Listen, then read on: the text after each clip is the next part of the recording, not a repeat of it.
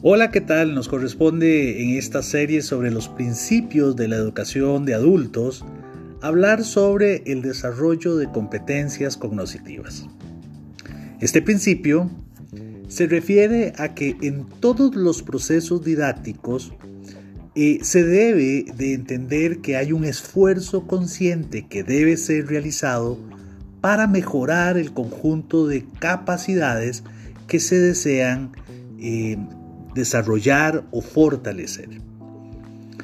Dentro de estas capacidades eh, se habla del desarrollo del pensamiento formal, eh, relacionada especialmente con eh, el dominio del lenguaje natural, aunque también se puede incorporar el dominio de otros lenguajes, además del lenguaje natural.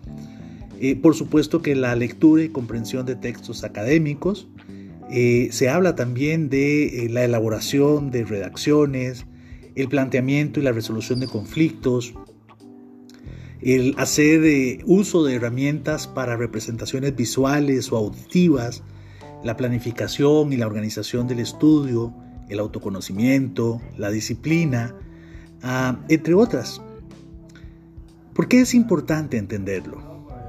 Es importante entenderlo porque en esencia como formadores debemos de transmitir a las personas que participan de nuestros procesos didácticos eh, esta obligación de que el desarrollo de las capacidades supone un esfuerzo que debe ser realizado.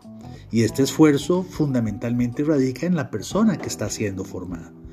Como formadores, entender esta obligación nos pone en la ventaja obligación de despertar en quienes están siendo formados el deseo de aprender.